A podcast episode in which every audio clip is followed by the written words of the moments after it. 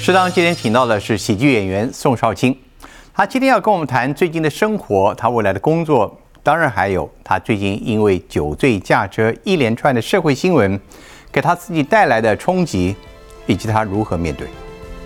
虽然我不是一个对于文化艺术有那么说，我们一定要寓教于乐，我们要多么给观众们多么伟大的这个这个什么什么，我不是，我不是。但是我很不喜欢简单却又粗暴的东西，因为言上我觉得那个就像是吐槽大会或者什么，而且我，哎，真的是老实肉吗？差点，我差点讲出来。虽然搭档了三十多年，我们在个性上其实两个人真是南辕北辙。那在很多的一些观念上面、态度上面是是不一样的。我要当一个好的演员，我并没有真的想想当相声大师。很多年前就一直想说要拍纪录片关于老猎人，结果最后一位老猎人都走了。可是我这个纪录片却只还是只停在田野调查的部分。你的最大的错是什么？放纵。我们喜欢的宋少卿还是那个在表演舞台上热情洋溢，而且是口齿伶捷的一个演艺人。这份本质本能是来自于天生天赋的，你从来不敢遗忘。也从来不希望他离去，但你知道你的观众有些可能离去了，可以不，可以不要说了吗？风趣的人物，认真的故事，都在大鱼食堂。大家好，宋少卿上台鞠躬。呀，好，那就可以下台了。上台鞠完躬，下台也可以鞠躬了。不要等一下，等一下，不要走，不要走。食堂今天很欢迎来到一位，呃，其实可能他这个装扮大家很少见的哦，宋少卿，大家应该非常熟悉，但经常您看到他是一身长袍哦。旁边还多了一位搭档，那位搭档今天没出现。他现在呢，应该也有一个搭档，应该有一匹马的马今天也没来。主要我们今天是要请马来的，但是没想到教官来了，这个没办法。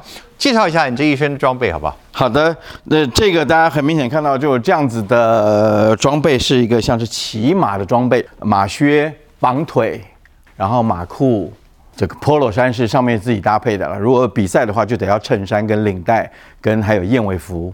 那安全头盔，嗯，安全很重要，安全是回家唯一的路，请大家记得，喝酒不开车，开车不喝酒，真的要注意。有，然后马鞭有需要这么早吗？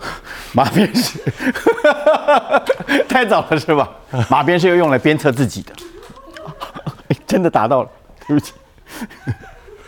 我还以为是在植入性的这个 对这个宣宣导的，本来想把马场我我觉得宋老师用心良苦，但今天我我们呃也会非常感谢他哦，呃来到我们节目。但是我想，我们我们我们一开始现在介绍就是这个马鞭呃是真的你会挥马吗？还是这只是一个马术上的一个礼仪的需要？呃，不是，现在非常注重这个所谓的动物保护、保育，对啊，对，所以甚至于很多的比赛，正式比赛是不准带马鞭的。那即使你的马刺在马术比完之后，还会有裁判员去检查马身上会不会因为你的绑腿上面的这个马有个马刺，而使得马破皮受伤，甚至于严重的都会取消资格。嗯嗯嗯。那这个是平常在练习的时候。哦，这个是或者是哦，障碍赛的时候，有些越野障碍赛会用到马鞭，嗯，是可以用马鞭的。呃，因为它比较短，它对于马脖子前方的这个刺激点比较强。这边有一个，这个就是在练习所谓传统英式传统马场马术的时候，嗯，它的鞭子的力道，它其实就是轻轻的一下，这个东西就会刺激到马的屁股，OK，就就 OK 了。看你有点在憋气的感觉，我怕我怕你呼吸不畅，到时候发发生意外了。好，今天呃绍兴来，我们还有我们今天驻店主厨，我们的呃福特。啊，就他今天要做几道手艺啊，让让我们一起来来欣赏。为什么提马呢？我觉得大家可能不是很了解啊。这个你跟马的感情。有多久？然后为什么你现在对马术开始有兴趣？第一次接触马是国小三年级的时候。嗯，在当时我们的青年公园，也就是现在所谓南机场那边，嗯，有个马场町、马场町，那那边是我们国家骑兵队养马的地方。哦，那时候还有骑兵哦，对，是那时候还有青年公园里面有一个教官跟我爸爸是朋友，那个教官就当年的骑兵，嗯，而且那个教官，我觉得他他的名字取的就天生要吃这行饭的，大他就姓马，姓马哦，，对，马良臣。哇，那真是呃非常中意的名字啊。他也是台湾非常非常多的现在资深教官的启蒙老师。哦好，嗯，所以从小学三年级开始，你对马，然后这个骑马的一直都没有中断吗？这么多年来，哦，几乎没有，嗯，几乎没有。但你自己从来没有自自己呃去买一匹马，曾经想过，但是我们这种人的个性就在这儿，这就是糟糕的地方。马不喜欢你不是，钱不喜欢我。哦，钱不喜欢你，我们想买马的时候呢，我们都会觉得那那一百万、两百万呢都不叫好马。哦。但是事实上，我们并没有那么多钱。其实我我有朋友也有买马，他告诉我，其实马你不要把它想成要那么昂贵，其实跟别人可以合资，可以共同去养。重要的是你的你的的爱心跟你对对它的这个长久的关注，是是是。你就是关注力不够，对不对？你自己的外物太多，所以你觉得马没有办法。呃，长久以来我一直是这样子的人，哦，就是我父亲也说我，我样样通，件件松。所以我们可以讲说养马看个性。对，养马看个性。啊。所以，但是你对马的这个喜好是，但现在又开始比较恢复了吗？是，啊，那，正好也是机缘巧合，大概在三年多前，呃，疫情还没开始的时候，那时候正好碰到了以前的一个教官，嗯。他自己开了一个小马场，嗯。就那么三五匹马，嗯就我就变成义工，天天到他那儿去，有空就过去，然后铲屎官呢，帮马铲马粪啦，开始带马遛马呀等等，在正式的，呃，比以前更更多时间的去 involve 在马马场马厩里面。你终于来弥补了。对好，对，但是后来又发现，等现在可以想说真的好好买一匹马的时候，马的价格又上扬了。是，所以你你你你就是这段时间比较多了。那我我我不知道，对不起，我这对马术有点外行。嗯，你的程度到了什么程度？你在在一个爱马的人，在马术运动的人，你你的程度可以到什么？好，马术如果说以跳障，大家比较常看是跳障碍。一般如果说我们一般就去做马术检定的，而不是考教教练的马术检定的话，它有九十到一百公分的哦。哦，以及一百三、一百四的跟一百六的马越过那一百六的。但一百六通常就已经是讲国手级或者、哦对对对。或者是 B 级教练以上了，嗯。嗯，所以你你所以我可以到一百四，那也相当的高度哎。就就差不多，哎，对，差不多这样子嘛。对，一百四再好，高一点。你你告诉我们外行的人，嗯，让一匹马随着它的节奏，有符合的你的体重，然后他的关注要在那个场合下，你要让他能够跳跃，符合你的期待，也符合外界观众评审的诀窍是什么？专业术语叫做授衔，马的口衔，授予他感觉到你的律动，你能授衔，他完全能够承受你的重量跟你的律动，跟他合二为一。嗯，授衔它完全听命于你，这个是这个是要做到所。以你靠着你的牵引的拉力去引引导它。哦，牵引还绝寿险绝对不是牵引跟拉力你，看我就外行又外行，对，嗯，寿险反而是怎么样放给他。放他所以在很多学马术的人来来讲，有一个名词叫半减却，那很重要。好，除了这个以外，我我今天还带了一个东西来啊，我也想问问，这又是什么玩意儿？这是看起来像一个大柜子，对，就是大柜子的缩小版，这是你自己做的？我自己做的，为为什么？包括贴那个皮等等。跟木制品的关系是从大学开始，我们我们念国立艺术学院的时候，是每一个学生你必须也学幕后，也必须学幕前。到了大四才分科，我们要念五年。让你们有全方位的了解。对表演艺术啊，这个又是怎么产生？这不是大学时代的产品吧？这不是，这不是，这是这还就这这是两年前的一个刚开始做的一个产品。那个时候是因为我家附近有一个很好的一个木工，是一群年轻人，他们希望推广每个人自己能够多多少少懂得木工在干什么，懂得铁工在干什么。我就去，我其实只是撞，呃，我只是撞见那一家店，然后我回家的路上，然后我就进去，然后结果跟了那个年轻师傅聊，聊得很开心。他说：“那少卿哥，既然你曾经啊在大学你们接触过，你要不要来试试看？”嗯，我说：“那我能来试什么呢？”他说：“你想做什么？”我说：“好，那我希望我希望能够自己做书柜。我现在家里自己书柜是自己做的。哦，嗯，所以木质做做这些木材的制品，也是也是你现在生活的一部分了，现在哎有一点算是哎。”真的啊。嗯，我很希望能够在在这样子的情况之下，如果端哥你家里想要说你想要一个什么样子的柜子，我可以帮你做。我可以保证各位观众，现场的作品没有一样是来自于宋少卿师傅的手艺啊。哦，这边没有了，这边 所以我们我们现场还还蛮稳定的，对。我你看我这个你你让我这个带回家，我装个东西试试看半年，我再问你我要不要订货，好吧？没问题，好吧，好吧，没问题就。送我了。对，那你刚刚我们听到了，嗯，骑马是一个马术是你一个幼年的喜好，嗯多年的感情，然后现在开始有点做木器，又给你带来了什么样的生活上或者是智慧上的不同的熏陶？我觉得做呃这一阵子做木工，让我在所谓的专注力这件事情上面又提升了很多。以前不够专注，以前有时候真的会觉得自己什么都会，什么都很强，觉得我应该可以做很多事情，但结果很多事情都来不及，甚至于有拖延到。很多年前就一直想说要拍纪录片关于老猎人。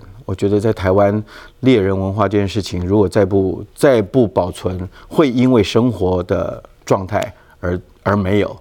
结果就是最后一位老猎人，我我所要拍的那几位，最后一位老猎人都走了，可是我这个纪录片却只还是只停在田野调查的部分，所以这个是真的蛮那也是因为你自己的懈怠吗？嗯嗯，以前呃太就觉就就觉得自己是真的，我都来得及做很多事情了。那为什么没做呢？嗯，说说说自己懒散，这是绝对的主因啦。说自己的不专注，太觉得自太自以为是，嗯，嗯，他觉得自己什么都能做，什么都会做。但是应该从小你应该就是很厉害的人，因为我觉得我看了好多报道，都觉得你在舞台上的表演，这个人人都觉得你是英才，包括你的你自己的老伙伴、你的老师，嗯他们都觉得你你你就是在舞台上那个会绽放的。所所所以也才会我父亲说我的那句啊，我父亲很我在国中吧，我父亲就说我样样通件件松。我小时候还学过武术，我小时候还学过小提琴，小时候这个这个这个各各项跟语文有关的比赛参加，我都觉得我都可以拿到名次，都可以有优秀的表现，所以我什么都能做。可是。呃，一直到这么多年，甚至于，甚至在这个这个所谓的酒驾事件之前，都还在觉得说，呃，我来得及，还有很多事情可以可以好好规划，可以好好计划去做。但其实你根本没在规划。是的，嗯，甚至于有些东西我就是跟人家讲了，讲了，我觉得你觉得你是不是太得意了？嗯。可是我觉得人总要走过一段好像自己也弄不清楚的过程嘛。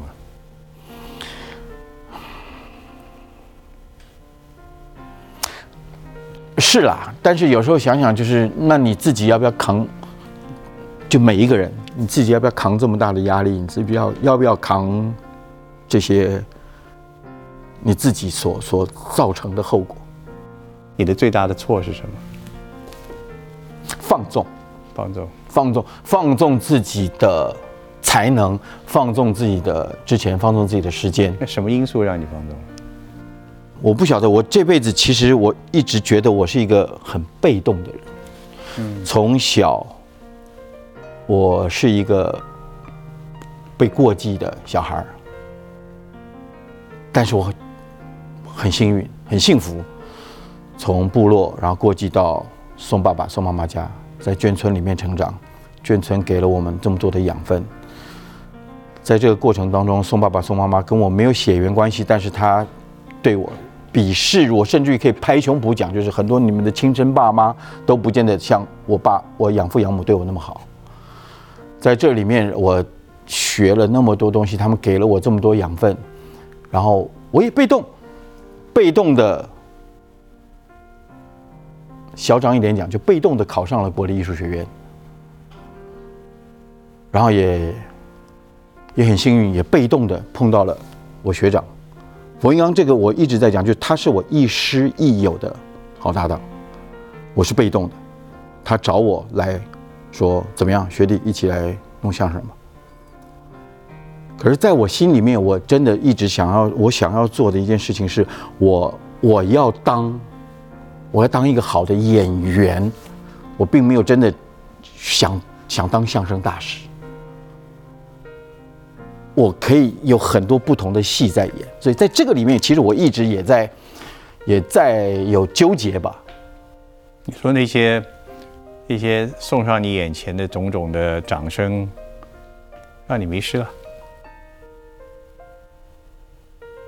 应绝对有，绝对有。但我觉得以冯老师来讲，他可是刻骨铭心的，很多场合都已经提醒你了很多次，社会也也容忍了你很多次吧，你必须要承认这一点吧。嗯，所以你得到惩罚了吧？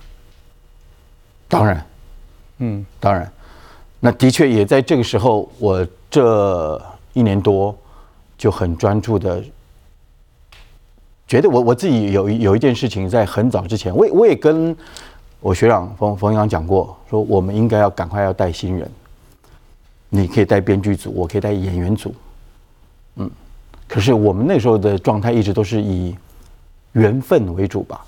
等碰到了有缘之人，再来师徒，再来什么什么，再来开班授课。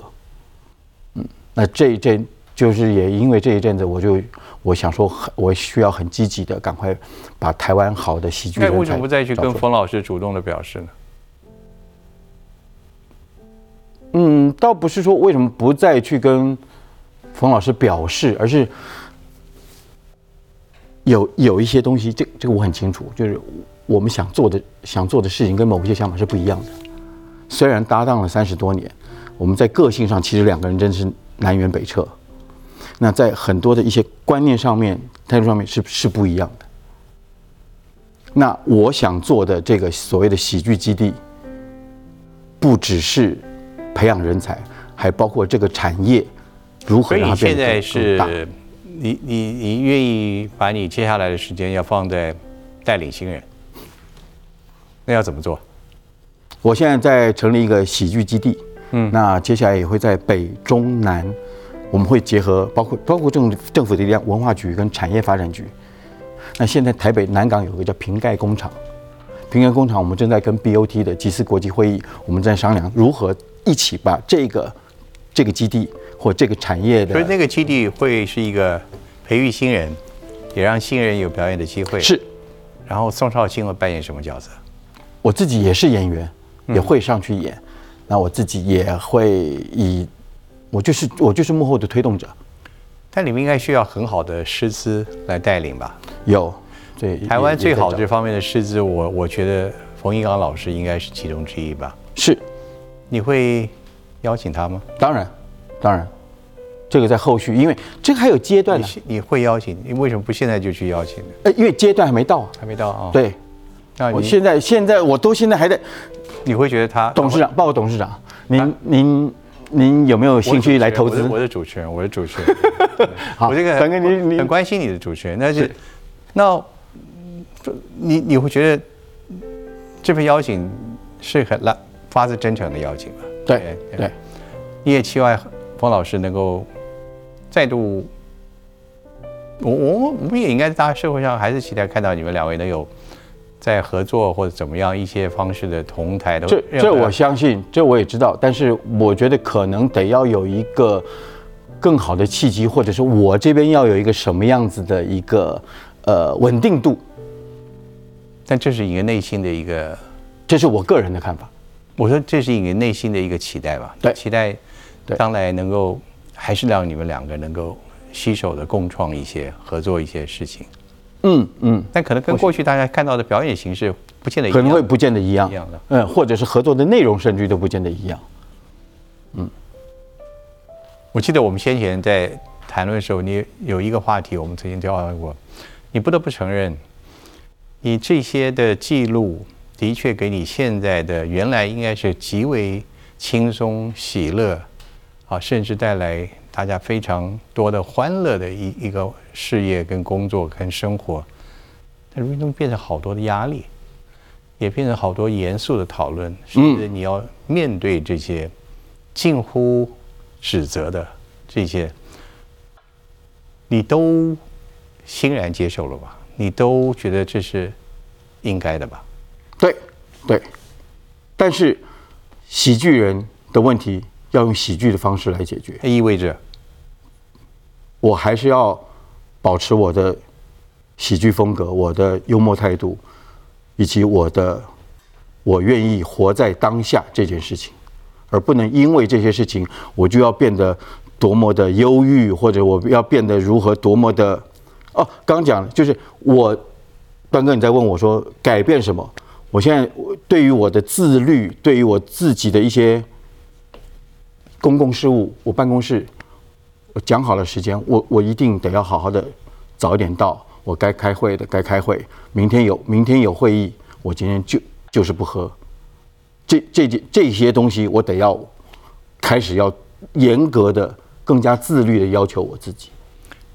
但是这样在这样子的严肃性，我我觉得我我我我们看到你的严肃的一面，因为看到你努力想表达你在自己生活上所做的一个自律的一个改变，但会不会让你的喜剧创意也因此在自严肃的要求之下，开始很多事情不再能那么好笑了，不再能那么轻松以对喽？段哥很巧，嗯，也让我想想，前几天就有一个学生在跟我聊这个问题。好的。他是因为这样子，所以他去美国念念。他在台湾念，他是台艺大的，他就发现了他自己好像曾经经历过他舅舅还是他爸爸什么事情，他觉得他自己不再好笑了，他就去美国念书。回来以后，回来以后我前天也在聊，我说你你觉得你从美国回来以后就就好笑了吗？就幽默了吗？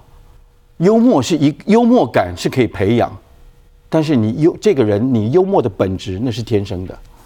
你这个人喜剧的能量，或者你这个人悲剧的能量，你这个人对于事情的看法，或许会因为后天而给你加强，但是你自己能不能一站上台就能够压台，那个是天生的。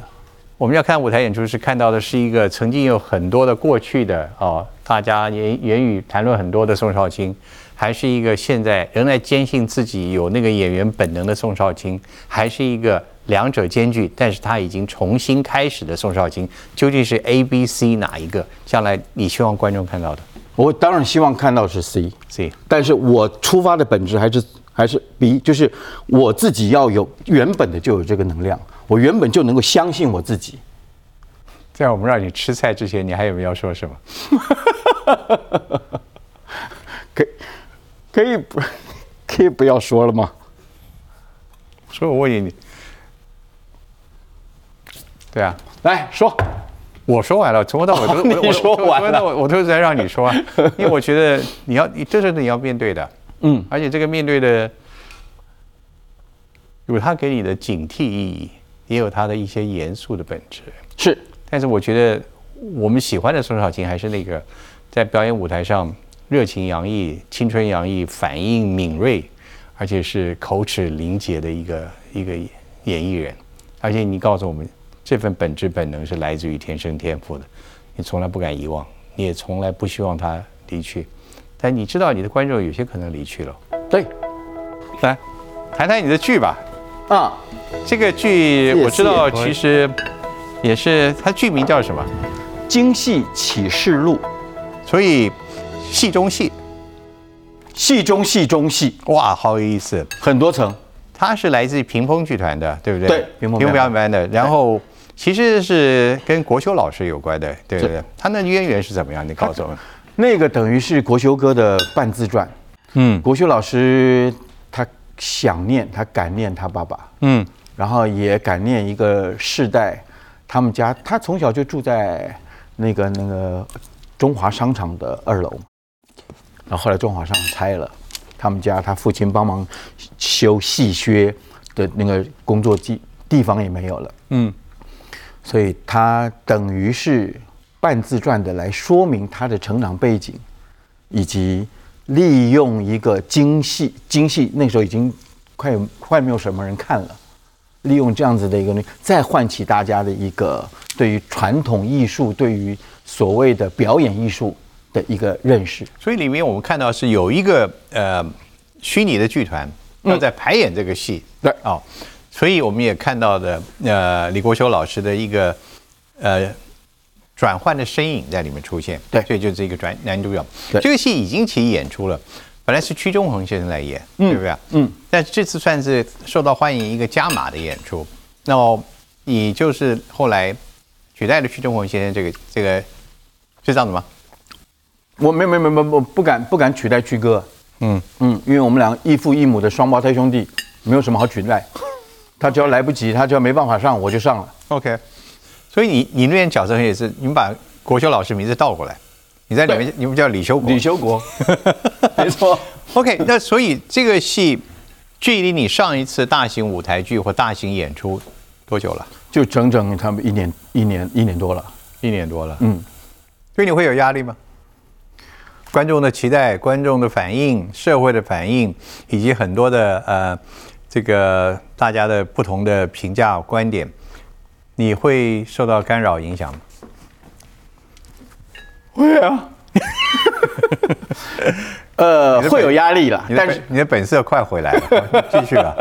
会啊，但是我不愿意让它变成我的压力，不愿意让它变成我的一个什么，嗯，刚刚端哥讲的，所以我还是会，我还是会用我自己的做功课的方法，把把这个这个戏排练好，演好。嗯，那这个这个戏，呃，对你迷人之处在哪里？你觉得？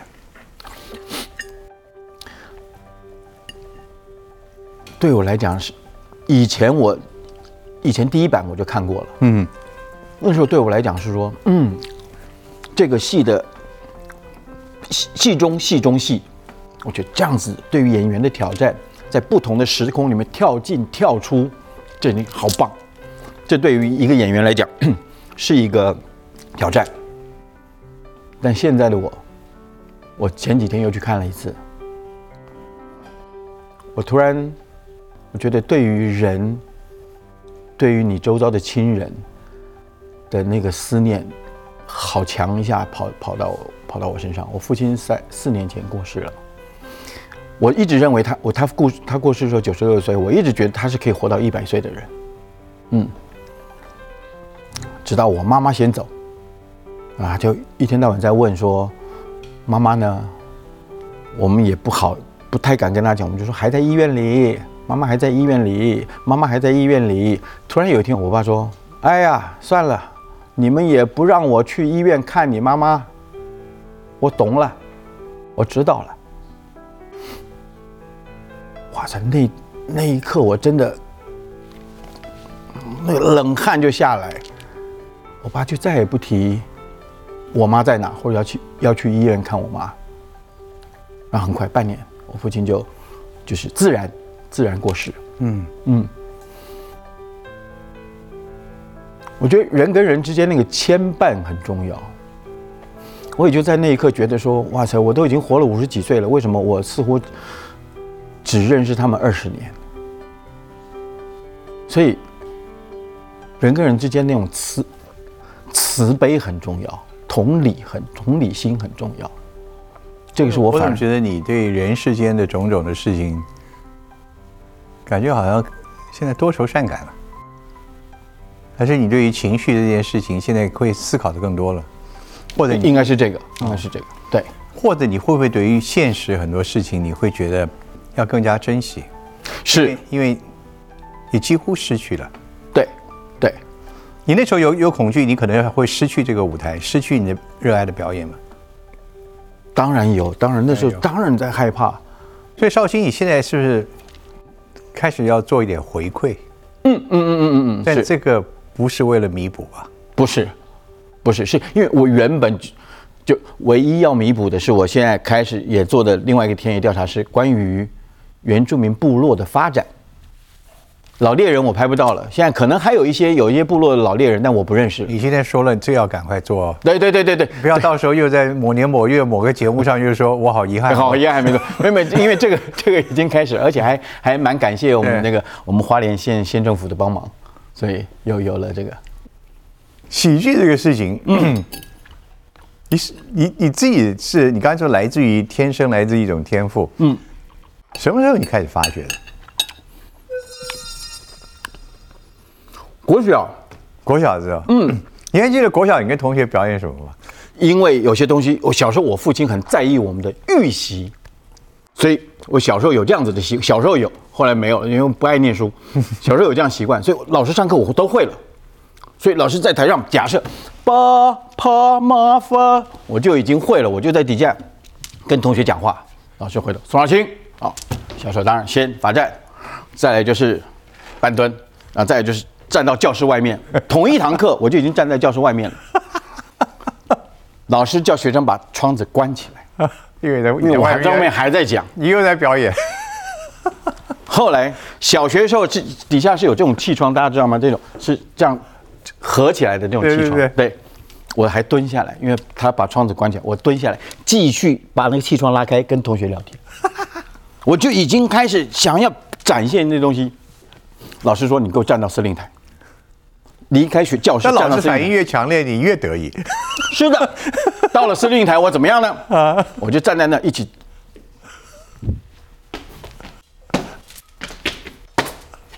就一直在演，还在那边降旗，噔噔噔噔噔。我 我们家离学校很近，我妈在在村子阳台晒衣服，二楼晒衣服，就看到一个小朋友在那。那个小孩怎么那么像我儿子？我就我妈就冲去学校，从校门口以前叫传达室，传达室对，从校门口从工友李贝贝开始，对不起呀、对不起呀、我校长在哪儿啊？我儿子怎么了？他他他怎么了？他在司令台一个人在那儿怎么了？演出我爱国旗，我从小就这样搞，要不然就是老师说不不不不，我刚刚看你国旗敬礼的礼兵姿势蛮标准的。我当兵的时候教育班长，我当兵是是我我威武士官队。哦，真的，真的。嗯，所以那时候这一路上来，哦，就就一路会搞，老师也会啊。苏小清，波波么会吗？会，念这三个。波波么发的特那了个个和七七七吱吱吱吱吱吱一无语啊我也爱哦安安，我就把它背完。老师坐下，三个字讨人厌。对对，臭屁精。我数学很烂，我数学很烂，老师在那边解那问我都不会啊！一回头，老师说那这个分解因式 x 加 y 括弧的平方，呃 x 加 y 括弧的平方等于 x 平方加二 x y 加 y 平方，x 加 y 的三次方等于四 x 三次方加三 x 平方 y 加三 x y 平方加 y 的三次方，解完了就上台就不会，卖弄，卖弄聪明，所以你必须承认你的模仿力跟记忆力是来自于从小，因为从这边你就看出你得到了无数无数的掌声，虽然也有很很嫌恶你，有绝对有一堆。所以。我就就是表演那个就来了，嗯，因为你表演本来就是一个综合体哦，所以有赏，对吧？我我葡萄先生今天带来了什么好好的奖赏？乐眼牛排搭上剥皮辣椒的酱，哦，真的。啊，对。啊，这么高级，而且，牛排搭剥皮辣椒，对，本来不是这个菜单的，本来只是一一片三明治，来看到看到今天你跟我们说了这么多，也表现的自己有很多的嗯想要坦白告诉大家的，所以我们把菜稍微升等了一下。你如果要收回去，我们的菜也会收回去。好吧 但以后各位要上来上节目的朋友们，要好好的、认真的跟端哥聊天，你才有可能生的。对，我们今天恭喜呃孙浩清骗到一盘肉。对，其实呃，那、这个肉怎么样？听听孙浩清的评语。我们的肉为什么意外的搭啊？因为它也是腌制的，然后会有个发酵的味道。嗯，对，蛮好吃的。然后还炒了焦糖洋葱进去，跟剥皮辣椒。我听说这个肉，你其实这盘菜你有一个另外一个名字，叫做叫做诚实肉，吃完会很诚实。吃了要要更诚实。对啊，可以谢谢谢谢，对谢谢。这肉真的其实你今天坐在这边，虽然没有带着秦朝我们常见的服装，你还是可以随时表演出一段相声的。那现在年轻人他们所做的那些种种种种的呃戏剧场的表演啊、言上啊、脱口秀啊，哦这些东西，再来看都是都是相声的延伸，是吧？对于我来讲，您刚提到说这个呃，除了言上，因为言上我觉得那个就像是吐槽大会或者什么，而且我，哎，真的是老实肉吗？差点，我差点讲出来。呃，我我我觉得言上有一点太太粗暴了。啊。嗯嗯，但也就仅止于此。当然，很多人也从这边得到一种解脱，而且意意思宋少卿暂时不会去的，有找过我哎。应该吧？嗯但我我真的不会去，因为